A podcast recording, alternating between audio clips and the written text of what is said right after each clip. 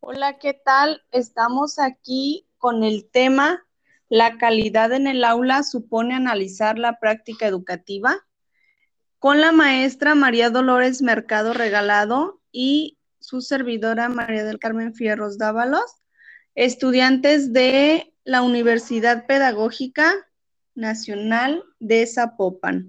Un gusto estar aquí. Bueno, pues principalmente se va a hablar de la calidad en el aula que supone analizar la práctica educativa. Emplear criterios indicadores para determinar el cómo enseñar en el aula mediante objetivos educativos y finalmente para determinar si adecuamos la organización y las competencias docentes en función de una metodología pertinente para cumplir con los objetivos educativos. ¿Cuáles son los elementos básicos con los cuales podemos analizar los procesos educativos de una manera fundamental?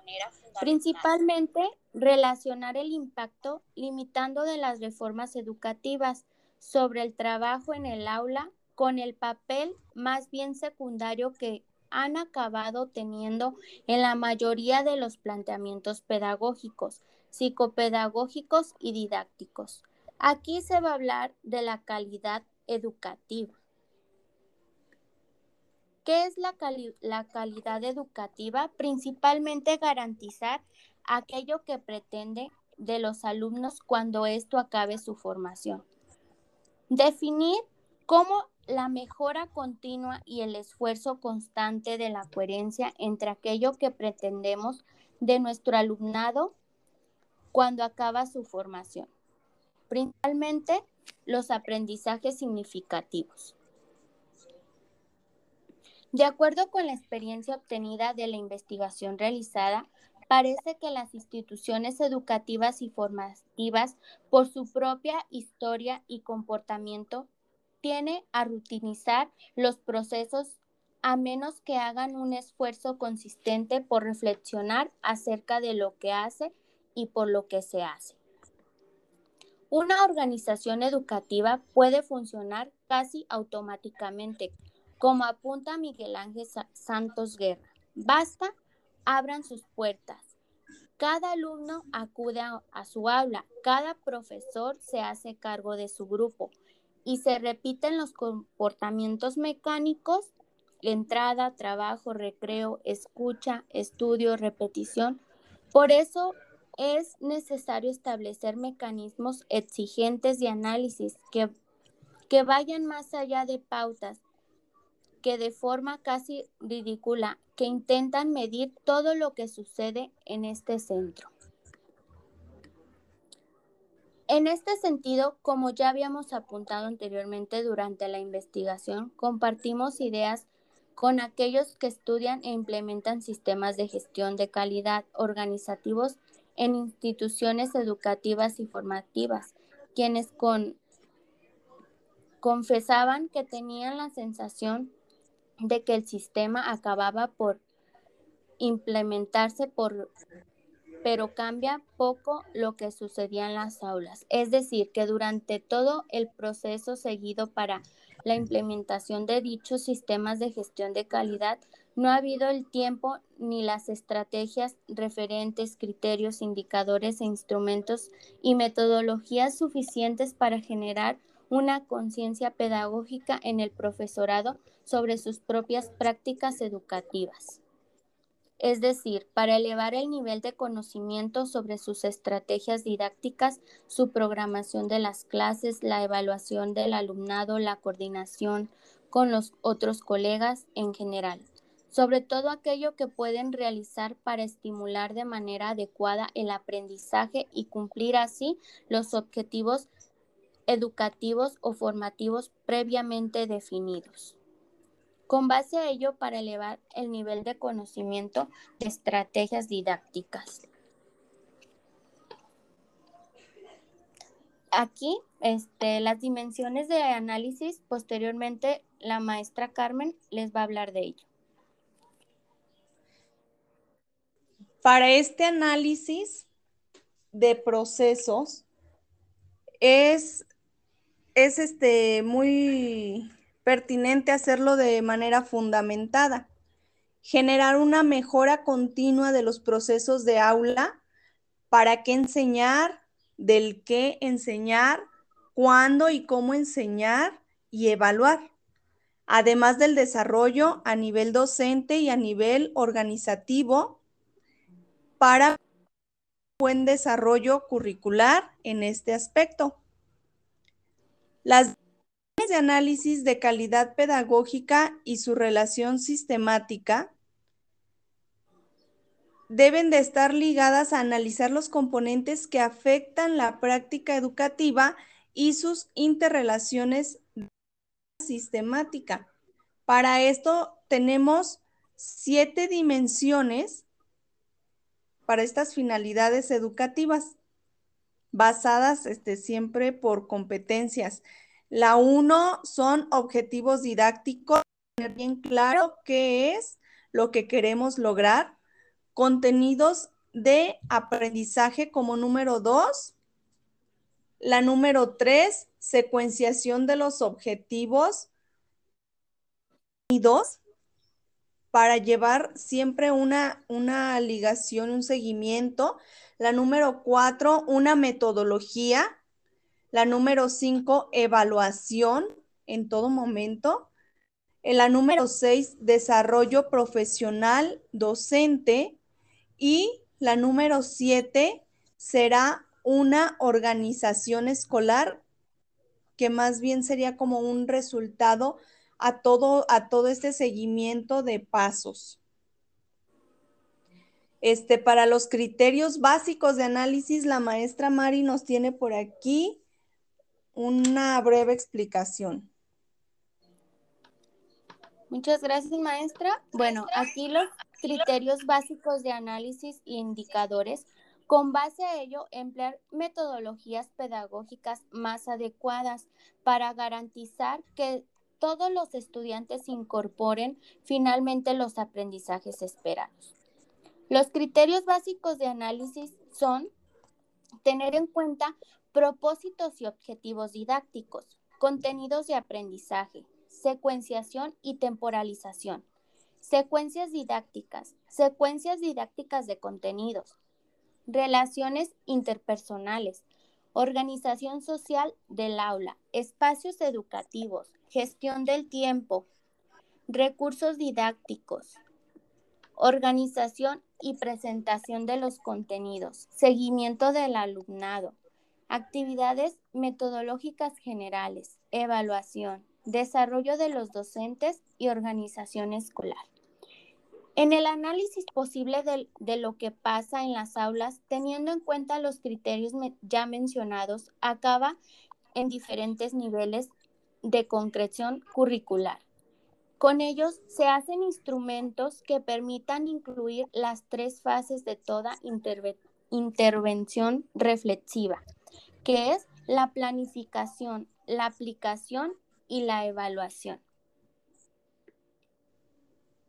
En estos dos referentes se configuran de manera única para la institución, dado como resultado la metodología pedagógica más coherente con aquello que prometen a su alumnado sobre qué sabrán, qué sabrán hacer y cómo serán cuando acaben su formación.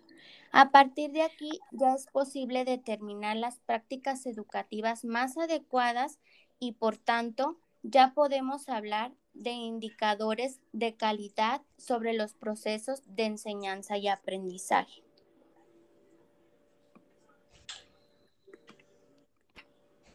Como puede observarse, el mayor peso recae en los ámbitos que afectan directamente de los procesos del aula, sobre todo lo que tienen de carácter metodológico, ya que es precisamente este aspecto en el que se permite una descripción y una valoración más detallada de, de enseñanza y aprendizaje.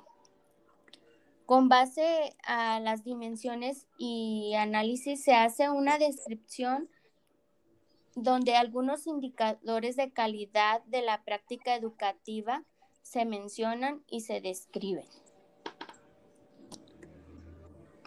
Posteriormente,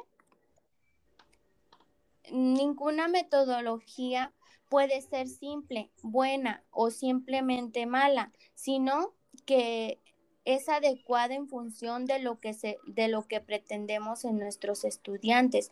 Dichos indicadores se muestran de acuerdo con su importancia desde el aula hacia la organización del centro en el, con el fin de ayudar en la elaboración de una guía de diagnóstico y observación. Posteriormente, la maestra Carmen eh, hablará un poquito más de los indicadores que limiten los procesos de enseñanza y aprendizaje.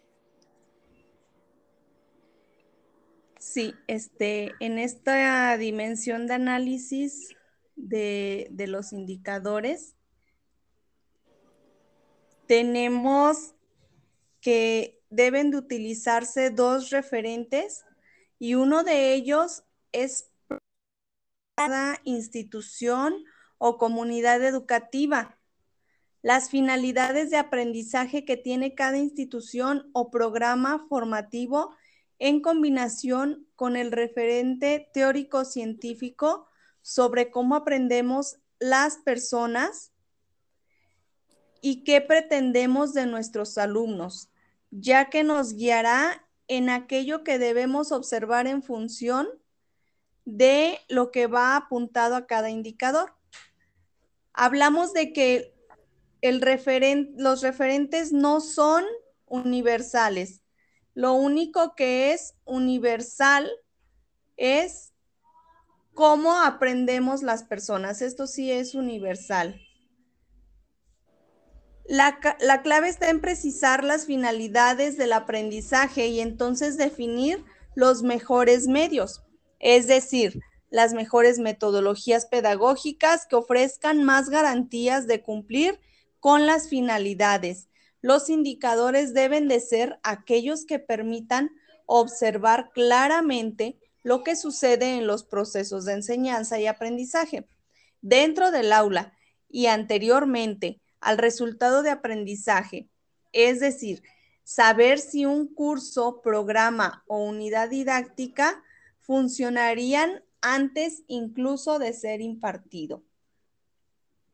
Para esto tenemos algunas preguntas para realizar un, ejercicio a grupos de docentes y equipos directivos en la reflexión sobre los criterios para determinar la calidad de esta práctica educativa.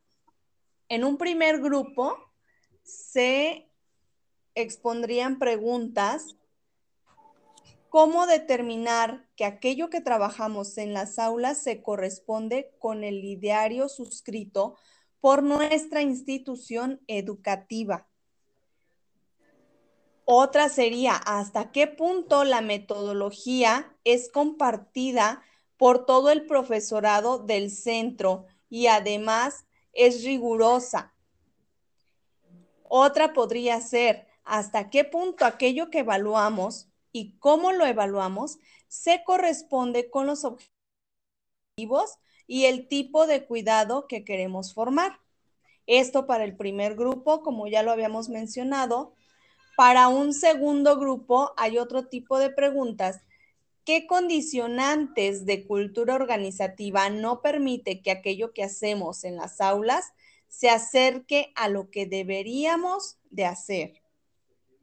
Otra sería qué condiciones de recursos con los que cuenta nuestro centro nos permite que aquello que hacemos en las aulas se acerca a lo que deberíamos de hacer. Otra, qué condicionantes de competencias docentes no permiten que aquello que hacemos en las aulas se acerque a lo que deberíamos de hacer. Y para finalizar, ¿qué condicionantes del contexto en el que se encuentra nuestro centro no permite que aquello que hacemos en las aulas se acerque a lo que deberíamos de hacer? Pues aquí nos está hablando de la cultura organizativa, de los recursos con los que cuenta nuestro centro de trabajo, las competencias docentes y el contexto de nuestro centro de trabajo. ¿Algo más que, que te gustaría agregar, maestra Mari? ¿Algo que tengas que decir? Pues más que nada, tener en cuenta la metodología adecuada para llevar un proceso de enseñanza y aprendizaje más adecuado y más coherente para de ahí partir y tener en cuenta que pues cada día tenemos que estar en formación. Por, pues ya de mi parte sería todo. Por su atención, gracias. Sí, así es, maestra Mari. Muchas gracias. Y sí, la formación continua es lo más importante. Terminado y gracias de nuevo. Hasta luego. Hasta luego.